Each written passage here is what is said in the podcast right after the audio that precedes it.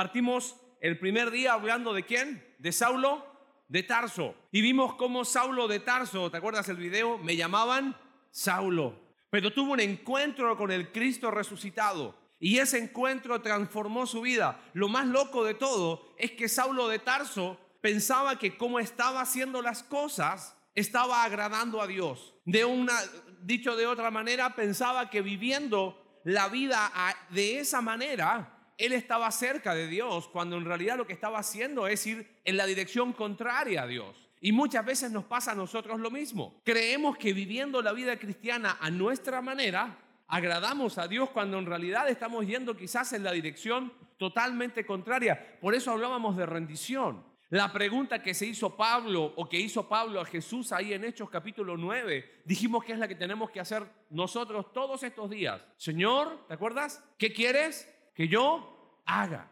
Y el día de ayer hablamos de santidad, porque irrevocable no solamente significa que es sin vuelta atrás, sino que irrevocable significa que hay una manera de hacer las cosas.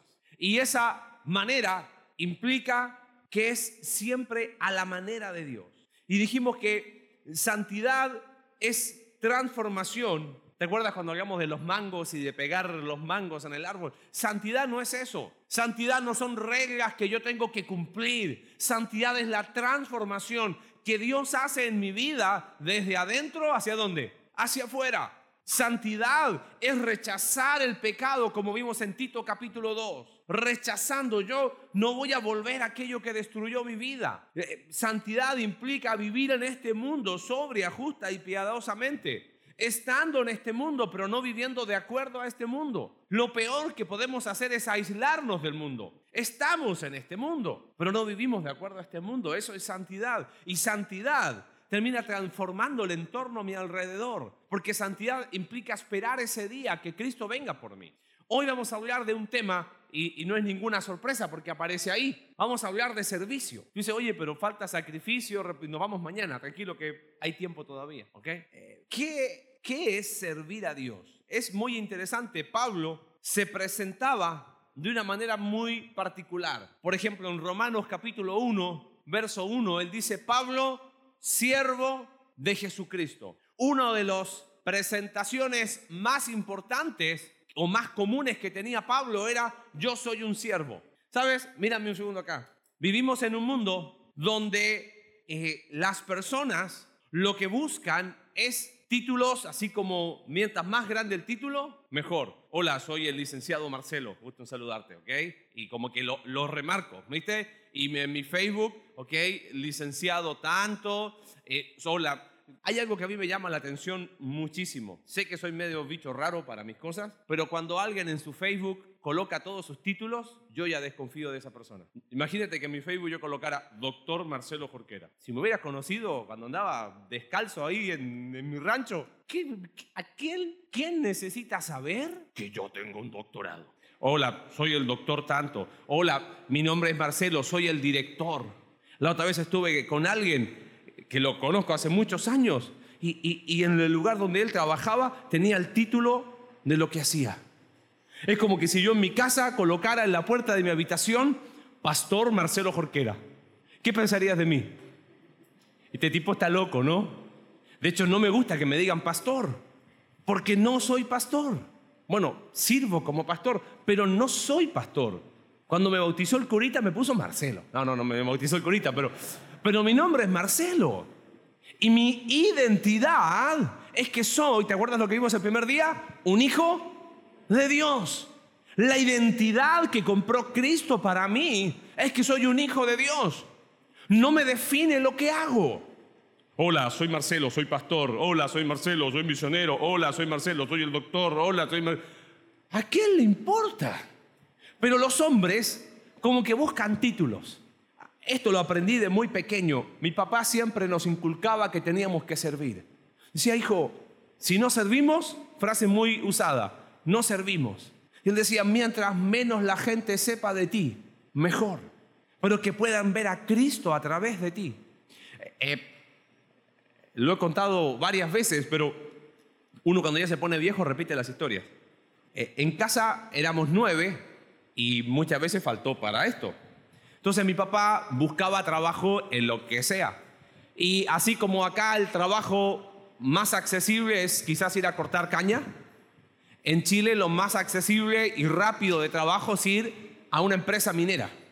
Claro, si vas como ingeniero, te van a pagar como que ingeniero, lleva, hola ingeniero Marcelo, le dan todo con casco. Pero si no tienes ningún título, adivina que vas a una empresa minera, a picar piedra, pero literal. es ir, picar piedra, es ir, tirar pala, es ir, llenar una carretilla, es ir y te pagan lo mínimo. Así que varias veces mi papá se fue a empresas mineras a trabajar en lo que sea. Y cuando volvía nos contaba que como para animarse entre los trabajadores, les colocaban títulos así medios, eh, así que están más, más chivos, ¿no? Como para animarse un poco. Entonces un día nos contó, me dice, adivina de qué estoy trabajando. Digo, ¿de qué? Soy operario de maquinaria menor dentro de la faena. ¿Y qué es eso? Dice, llevo la carretilla llena de tierra, nada más. Y claro, era una manera eh, tonta o chistosa de animarse un poquito con un gran título, ¿no?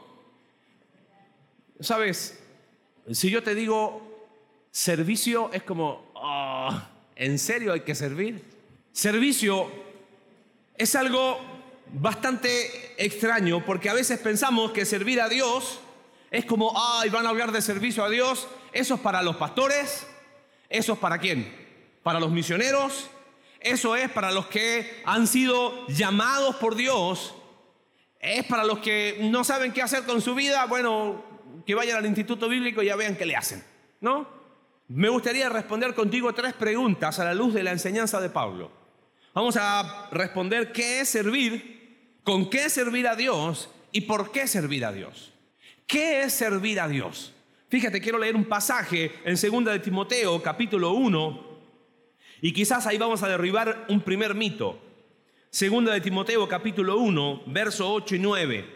Dice, por tanto, no te avergüences de dar testimonio de nuestro Señor, ni de mí preso suyo, sino participa de las aflicciones por el Evangelio según el poder de Dios. Esta es la última carta de Pablo. Pablo está a punto de morir. Y manda esta carta personal a Timoteo, como dijimos el primer día. Y mira lo que le dice, Timoteo, Dios nos salvó y nos llamó con llamamiento santo, no conforme a nuestras obras, sino según el propósito suyo y la gracia que nos fue dada en Cristo Jesús antes de los tiempos de los siglos. ¿Te das cuenta de lo que le está diciendo Pablo a Timoteo?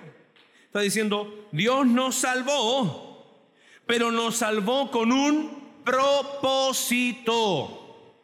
A veces nosotros pensamos que salvación es, ok, yo quiero que Jesús sea mi Salvador, que limpie mis pecados, que pueda pasar una eternidad con Él. Oye, pero Dios ahora tiene un propósito. Ah, no, eso, yo no quiero parte de ese paquete. El combo salvación incluye que fuiste salvo con un propósito. Lo dice la escritura. ¿Quién nos salvó y nos, nos llamó con llamamiento santo? No conforme a nuestras obras, sino según el propósito suyo. Y ese propósito tiene que ver con el llamado de Dios.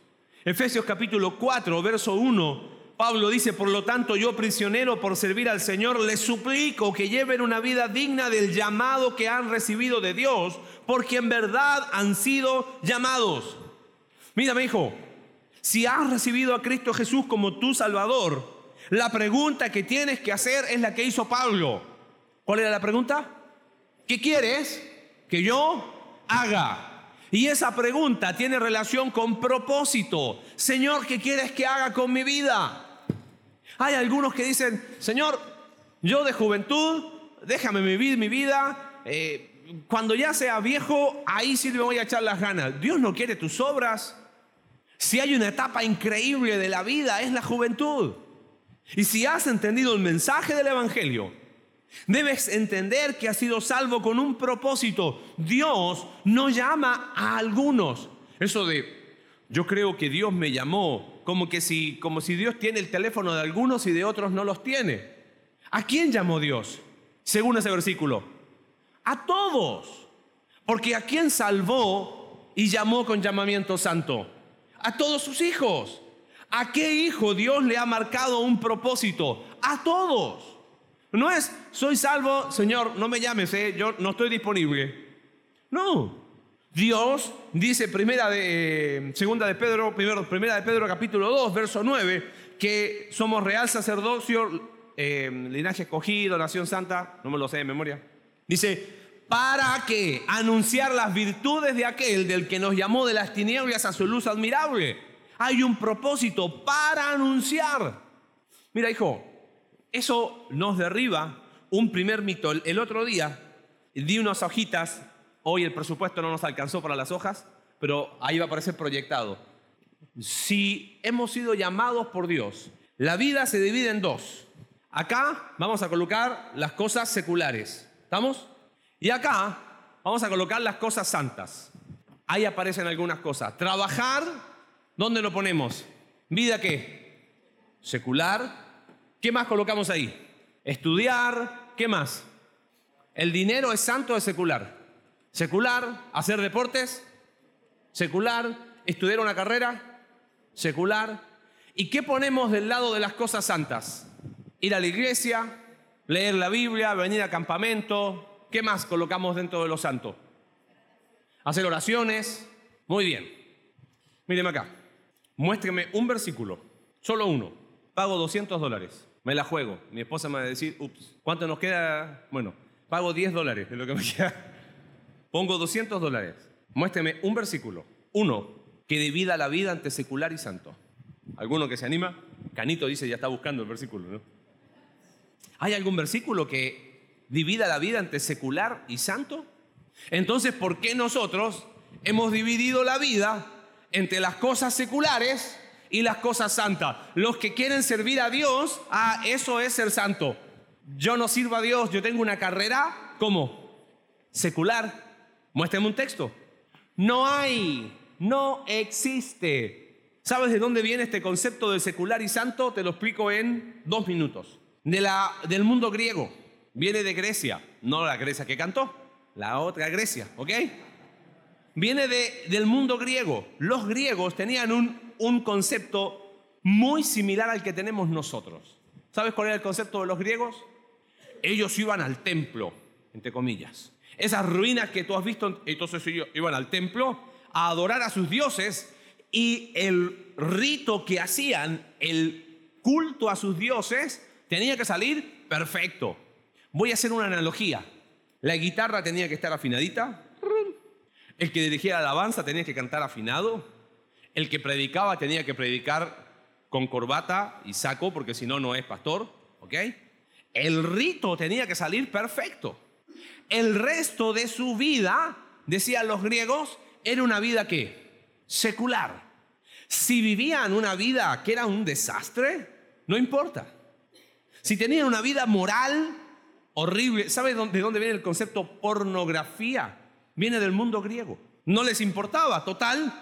Yo ya cumplí con Dios, el resto es mi vida secular. Y en la vida secular, ¿quién no se mete? ¿Quién no se mete en la vida secular? Dios. ¿Por qué servir a Dios? Porque hemos sido salvos con un propósito. ¿Cuál sería el concepto correcto? El que vamos a ver ahora. Fíjate, la filosofía hebrea no divide la vida entre secular y santo. El judío, cuando trabajaba, trabajaba de dos maneras. O trabajaba a la manera de Dios o a la manera de qué? De Él. Vamos a criar a nuestros hijos. ¿Quién les va a enseñar? Papá y mamá les van a enseñar. Tú sabes que la Biblia habla de sexo. Cantares es un, un libro que habla de sexo. Y te explica el amor conyugal. Vamos a vivir un matrimonio y la sexualidad la vamos a vivir o a la manera de Dios o a la manera del mundo.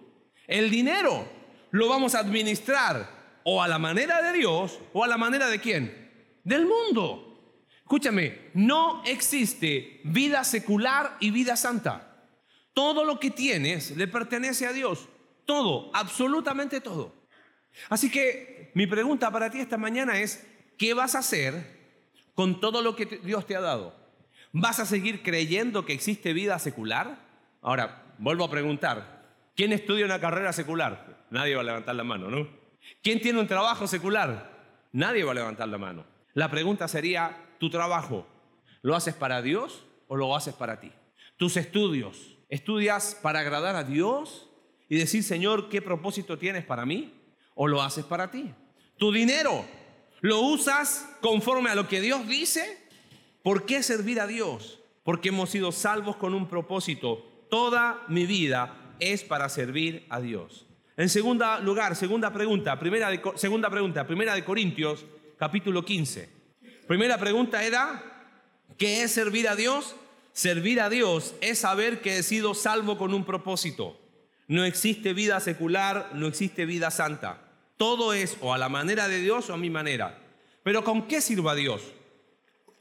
Fíjate, 1 Corintios capítulo 15, Pablo empieza a relatar, dice, después el Cristo resucitado apareció a Jacobo, después a los apóstoles, y al último de todos, como a un abortivo, me apareció a mí.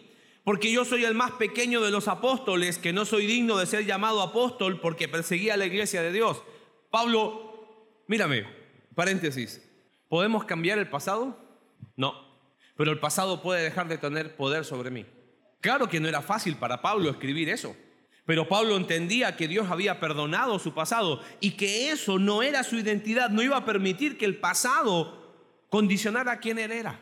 Y fíjate lo que sigue diciendo el versículo 10, muy conocido. Pero por la gracia de Dios, ¿soy qué cosa? Soy lo que soy. Y su gracia no ha sido en vano para conmigo. Antes he trabajado, he servido más que todos, pero no yo, sino la gracia de Dios conmigo. Pablo está diciendo, todo lo que me ha formado, todo lo que he recibido, todo lo que he aprendido, todo lo que he experimentado viene de dónde? De la gracia de Dios. Y esa gracia no fue en vano, dio frutos. Entonces aquí quiero hacer un segundo trabajo práctico con ustedes. Pero quiero que si que lo puedan hacer, ponemos las cuatro columnas, porfa. Vamos a, a llenar esa hojita que está ahí. Eh, podemos ir desde la primera, agrandar la primera y vamos a ir moviéndonos. Gracias. ¿Qué dice acá? Ahí. Eh, lo que pasa es que esto es interactivo, pues que lo muevo. Ahí está, gracias. Más arriba. Funciona, ¿ves? ¿Qué hemos recibido por la gracia de Dios? Vamos a llenar estas cuatro columnas rápido. Si estás tomando nota, llénala. Fíjate, ¿qué recibimos por gracia de Dios? ¿Qué decía el versículo? Por la gracia de Dios soy qué. Entonces, por la gracia de Dios soy lo que soy. ¿Qué hemos recibido por gracia? Todo, absolutamente todo. Dividamos esto en cuatro columnas. Primero, ¿qué hemos recibido por gracia por nacimiento? ¿Qué recibimos por gracia por nacimiento? A ver. Ah, vida, ¿qué más? Talentos. ¿Alguno tiene talento deportivo? ¿Hoy hay fútbol? ¿Hoy gana el equipo de palabra de vida? Dicen que trajeron al, al Sidán de Santa Ana. Así me dijeron a mí. ¿Está bien? Hay algunos que van a mostrar su talento y otros van a mostrar que, están lentos, que es otra cosa, ¿no? Así como vimos, no, no, no, no me refiero a ti, Hueve, ¿ok? Pero ahí se va a ver que hay algunos que quizás por nacimiento tienen aptitudes físicas más que otros. Hay algunos que tienen talentos musicales, hay algunos que por más que se suban y tengan toda la pose de músicos, ¿no? hasta el timbre suena desafinado, o sea, no, no va por dónde. ¿Qué más hemos recibido por nacimiento? Algunos dicen, esta cara, sí. Familia, la familia es algo que hemos recibido por nacimiento. ¿Sabes qué más has recibido por nacimiento? Personalidad. Pablo tenía una personalidad y él la recibió por nacimiento. Es más, mira, ayer hablamos de depresión y algo que nos llamó la atención con mi esposa mientras estuvimos estudiando el tema es el alto porcentaje de jóvenes que padecen depresión en este país. Y si me permites 30 segundos de honestidad, lo hablamos con los hombres ayer. Es como que, es que acá casi como fatalista, nací en El Salvador, estoy condenado a, ¿sí o no? No te equivoques, hijo, porque salvadoreños ganan a salvadoreños. Y si Dios te permitió nacer en este precioso país, es porque Dios así lo quiso. Ama tu país. Pablo nació en Tarso y los historiadores no se ponen de acuerdo pero lo más probable es que su bisabuelo era romano y él por nacimiento era ciudadano romano. Y cuando estaba en una situación en el libro de Hechos de ser acusado, él dijo, eh, eh, eh, eh, yo soy ciudadano romano. Y a través de eso él pudo llegar a Roma y predicar en los círculos más altos. Dios usa ¿Lo que recibimos por nacimiento? Sí. ¿Qué más hemos recibido por gracia? Las cosas por, recibimos por gracia, las cosas que aprendemos. ¿Y qué hemos aprendido? A leer, ¿qué más? A escribir, ¿qué más hemos aprendido? A comer, si ya me he visto cómo comen varios, ¿no? Hablar, las cuatro habilidades básicas de comunicación. Oír, hablar, leer y escribir. ¿Qué más? Caminar. ¿Qué más aprendemos en la vida? Ok. Yo colocaría acá, ¿cómo se llama? ¿Primaria? Acá. Fuiste a primaria, aprendiste cosas. Fuiste al bachillerato, ¿qué más? Aprendiste más cosas. Si Dios te permitió aprender un oficio, aprendizaje. Dios te permitió estar en la universidad y estar estudiando una carrera. ¿Dios puede usar eso? Claro que sí. Pablo tenía un oficio, él construía tiendas. Y a través de eso él se sustentó, a través de eso conoció a Priscila y Aquila. ¿Sabes que Pablo hablaba tres idiomas? Hablaba arameo, hablaba hebreo y hablaba griego. En un momento estaba con un grupo de judíos y él cuando le oyeron que hablaban hebreo fue como, ¿what? Pablo, a ver qué onda contigo. Y él les predicó el Evangelio. ¿Dios usa lo que hemos aprendido para su servicio? Sí.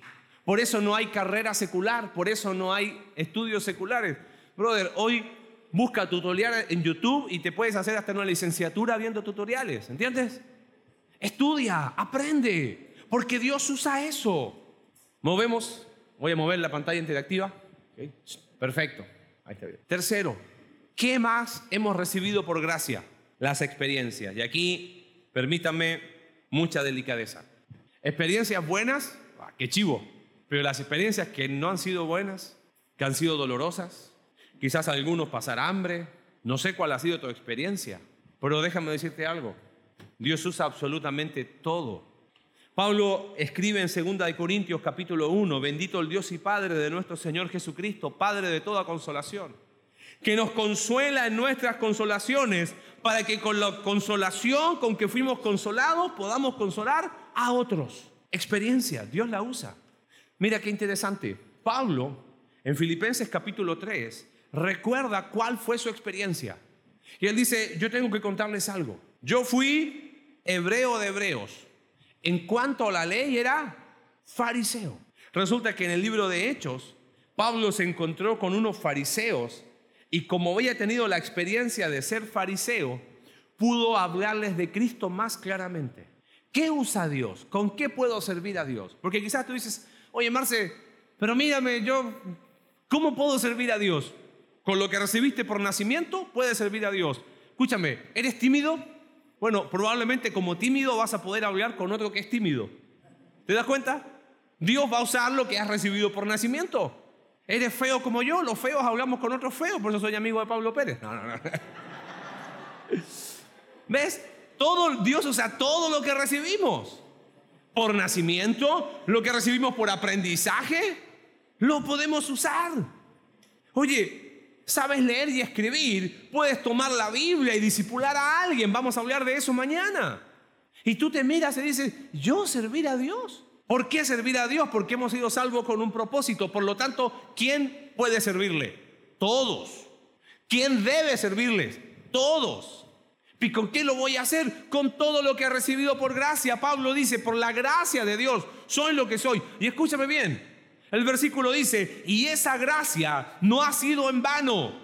Si lo que has recibido por nacimiento no lo estás usando para Dios, déjame decirte que la, dirías, por la gracia de Dios soy lo que soy y su gracia sí fue en vano. Qué triste un versículo así en tu vida, ¿no?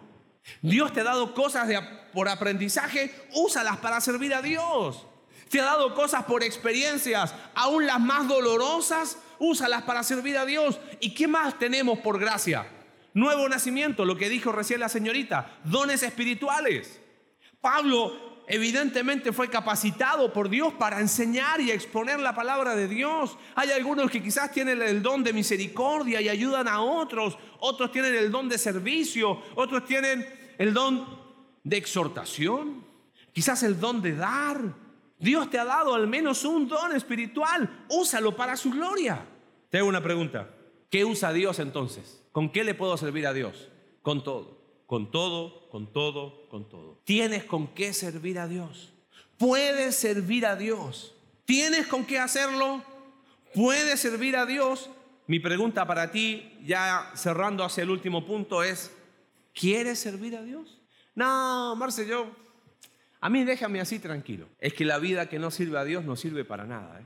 No tienes que transformarte en un pastor o en un misionero para servir a Dios. No tienes que sentir un llamado místico para servir a Dios. Sírvele. Porque hay una última pregunta que quiero responder. Respondimos, ¿qué es servir a Dios? Servir a Dios es saber que hemos sido salvos con un propósito. ¿Con qué servir a Dios? Con todo lo que he recibido. Pero quiero cerrar en esta mañana respondiendo a una última pregunta. ¿Por qué servir a Dios? Y sabes, ¿por qué servir a Dios? Responde a motivaciones. Mírame un segundo acá. Quizás has visto misioneros sirviendo, has visto, me has visto a mí predicando. ¿Qué es lo que hace válido lo que hacemos? Pablo dice en Filipenses capítulo 1, verso 15, mira, algunos predican a Cristo por contienda, otros lo hacen para agradar a Dios. Y dice Pablo al final, ¿qué más da? Cristo es predicado igual. Pero te hago una pregunta. Si yo predico a Cristo acá porque no sé, no tengo otra cosa que hacer con mi vida, ¿pierde Dios o pierdo yo? ¿Quieres un ejemplo bíblico? ¿Conoces la vida de Jonás? Jonás, Dios le dijo, Jonás, tienes que ir dónde? A Nínive. ¿Y qué dijo Jonás? No. Y el tipo se fue en la dirección contraria. Pero Dios tiene un sentido del humor tan particular que le dijo, ah, ok, no quieres obedecer por la buena, vas a obedecer por la mala. Y llega al capítulo 3 del libro de Jonás y dice, y vino palabra de Jehová a Jonás por segunda vez. ¿Y Jonás fue a Nínive al final? Sí. ¿Predicó en Nínive? Sí. ¿La gente se convirtió a, Dios? Sí. ¿Y el capítulo 4 de Jonás? ¿Cómo está Jonás? Mojado. Esperando que Dios mande fuego del cielo. Como muchos predicadores hoy día les gustaría que pasara en la tierra, ¿no? Y de repente Dios dice, no voy a destruir a Nínive.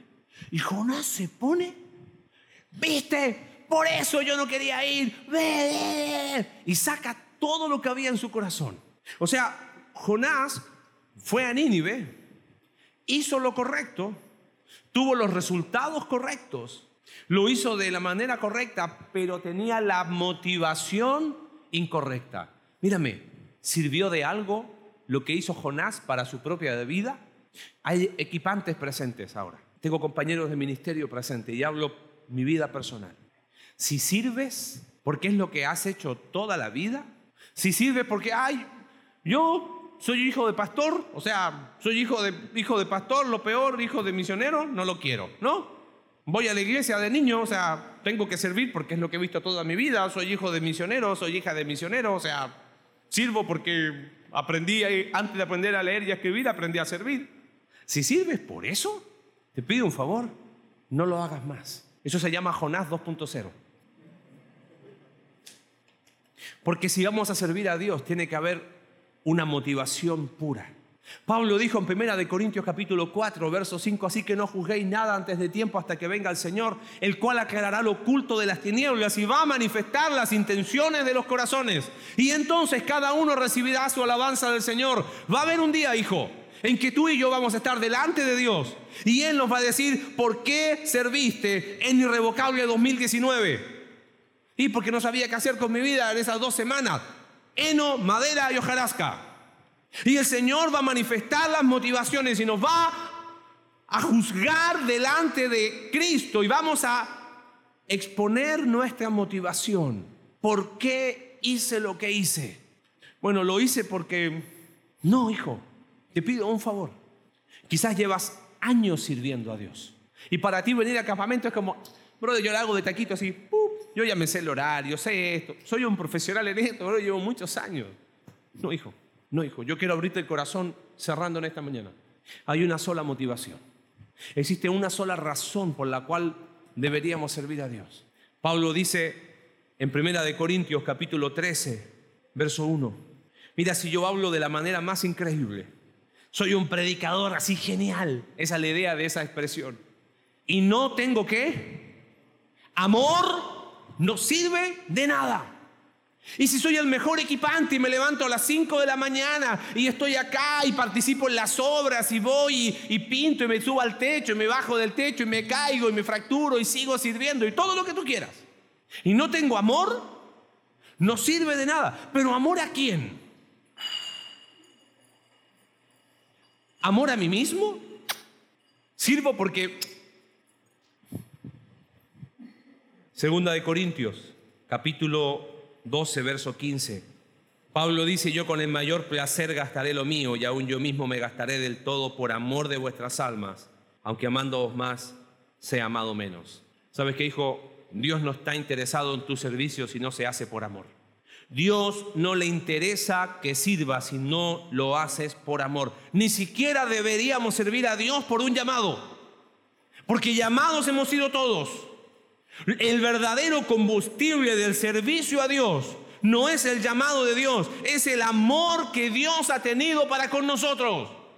Yo te sirvo, Señor, porque te amo. ¿Y sabes por qué te amo? Porque tú me amaste primero. Yo debo mirar esa cruz que está ahí y decir, Señor, lo único que puedo hacer con mi vida es servirte porque me amaste de una manera increíble. Cuando yo sirvo a Dios porque Él me llamó, mira cómo es. Ah, yo soy llamado por Dios, ¿eh? Yo recibí llamada directa de Dios. Por eso soy pastor. No, brother. Yo sirvo a Dios porque le amo. ¿Y sabes por qué amamos a Dios? Nosotros le amamos a Él. ¿Por qué razón? Porque Él nos amó primero. Hijo, si has estado sirviendo estos días, si no lo has hecho por amor a Dios, por favor, cambia antes que sea demasiado tarde. Has venido a este campamento a escuchar la palabra de Dios y has aprendido que has sido salvo con un propósito. Por eso servimos. Y que todo lo que hemos recibido podemos usarlo para Dios.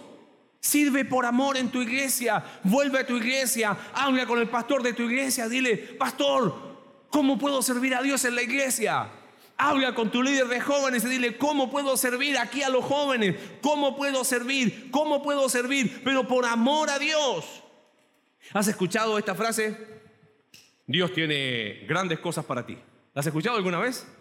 Es mentira. ¿Qué grandes cosas va a tener Dios para ti? Si a lo único que podemos aspirar en la vida es a ser siervos de Dios, nada más. Y cuando hayamos hecho lo que teníamos que hacer, lo único que podemos decir es, soy siervo inútil. Lo que tenía que hacer, eso hice. Un siervo no aspira a grandes cosas. ¿Sabes a qué aspira? A servir a su Señor porque le ama. Nada más. Hijo, haz que cuente tu vida. Haz que cuente tu vida. Yo agradezco a Dios porque me ha permitido conocer personas que han sido esos héroes silenciosos. En la cocina de este lugar hay dos personas que son héroes silenciosos. Y estoy seguro que han estado en este país porque aman a Dios. Y si de alguien he podido aprender las tres veces que he venido a este país es de Marcia y de Ceci. Porque ahí lo ves al gordo, pero ¿sabes por qué lo hace? Porque ama a Dios. Porque un día él fue rescatado de una vida destruida por la gracia de Dios. Otro de mis héroes es mi esposa. Nunca ha aspirado a nada, ¿sabes? Jamás. Y desde que le empezamos a servir hace casi 19 años atrás, nunca me pidió algo, nunca me exigió algo, nunca me dijo, hey, pues yo quiero mi casa propia, quiero esto, quiero esto. Te puedo abrir el corazón en esta mañana. No suelo contar cosas personales, pero si algo entendimos con mi esposa es que queríamos que nuestra vida contara para Dios. De si tenemos 80 años de vida, como mucho, ¿a dónde la voy a invertir? Y te dije, no, no me gusta contar cosas personales porque no vinimos a hablar acá de otra persona que no sea Dios. Pero sabes que en un campamento de jóvenes, muy similar a este, íbamos con mi esposa a servir como equipantes. Y terminaban las dos, tres semanas de campamento y era como que quiero más. Y no teníamos idea qué íbamos a hacer con nuestra vida. Pero entendimos, Señor, si tú nos has amado, yo te quiero servir. Y ni en nuestros mejores planes iba a estar lo que Dios ha hecho. No, un tipo que Dios podía usarme. Y me sigo preguntando por qué Dios lo hizo. ¿Tú crees que Dios no te puede usar a ti?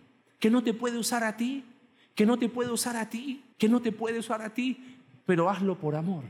Y si tu nombre no aparece, mejor. Y si nadie te aplaude, mejor todavía. Porque yo quiero que cuente para quién. Para Dios. Porque el combustible para el servicio es el amor a Dios y el amor al prójimo. ¿Sabes? Si te perdiste en este media hora, vamos a cerrar con un video que resume todo lo que hablamos. Hijo, haz que tu vida cuente. Haz que valga la pena. Y que poder decir como Pablo, por la gracia de Dios, todo esto recibido. Y que esa gracia de Dios no caiga en un basurero, sino que dé fruto. Hay buenas noticias. Hoy estás con vida aún. Mi pregunta para ti es qué vas a hacer con tu vida. Vamos a orar. Señor, te agradezco por tu palabra en esta mañana. Porque hemos hablado de que la obra que tú empiezas en nosotros es irrevocable. Tenemos que rendirnos, Señor, ante ella. La santidad es la manera en que debemos de vivir. Y esa es una transformación que en aquellos que somos tus hijos ya empezó. Y con los recursos de tu gracia poder dar los frutos hasta el día que tú vengas por nosotros. Señor, y también irrevocable es tu llamado. Y llamas a todos tus hijos, a todos, a una vida de servicio. Y mientras estamos orando en silencio, yo quiero que medites en qué vas a hacer con tu vida. ¿Va a contar para ti o va a contar para Dios? Los años que tienes, ¿los vas a poner y vas a decir, Señor, yo te sirvo porque te amo? Esta noche es una noche que en la fogata vamos a tomar decisiones. Y no es una invitación a que seas pastor o misionero, no. Es una invitación a que tu vida cuente. Quizás hay hijos de pastores, hijos de misioneros presentes. ¿Por qué sirves a Dios? Quizás hay equipantes que llevan muchos años viniendo a campamento. ¿Por qué vienes a servir? ¿Puedo servir a Dios y estar lejos de Dios al mismo tiempo? Lamentablemente sí. Señor, pensamos en tu amor y nos quebramos ante ti.